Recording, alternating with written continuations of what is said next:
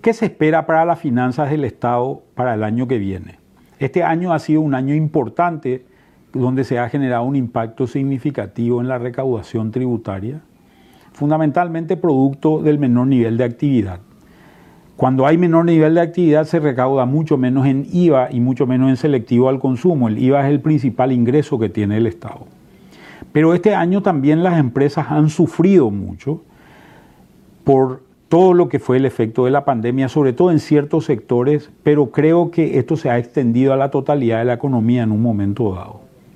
Por tanto, posiblemente veamos muy pocas utilidades de empresas para el año que viene, con lo cual seguramente sufriría el impuesto a la renta, el IRE que entra en vigencia, su pago a partir del año 2021, y el IDU, el impuesto a la distribución de utilidades, que proviene básicamente de estas distribuciones de dividendos que hagan las empresas.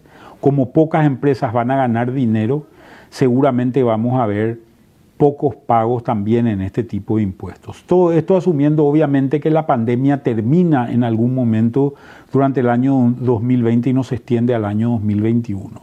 Sin embargo, el Estado va a generar seguramente gasto todavía sobre cierta población y cierto grupo de empresas que van a seguir resintiendo los efectos de la crisis económica 2020 en el año 2021 sobre todo en los sectores de servicios y en los sectores comerciales urbanos, esto va a ser muy importante y van a necesitar un apoyo del Estado.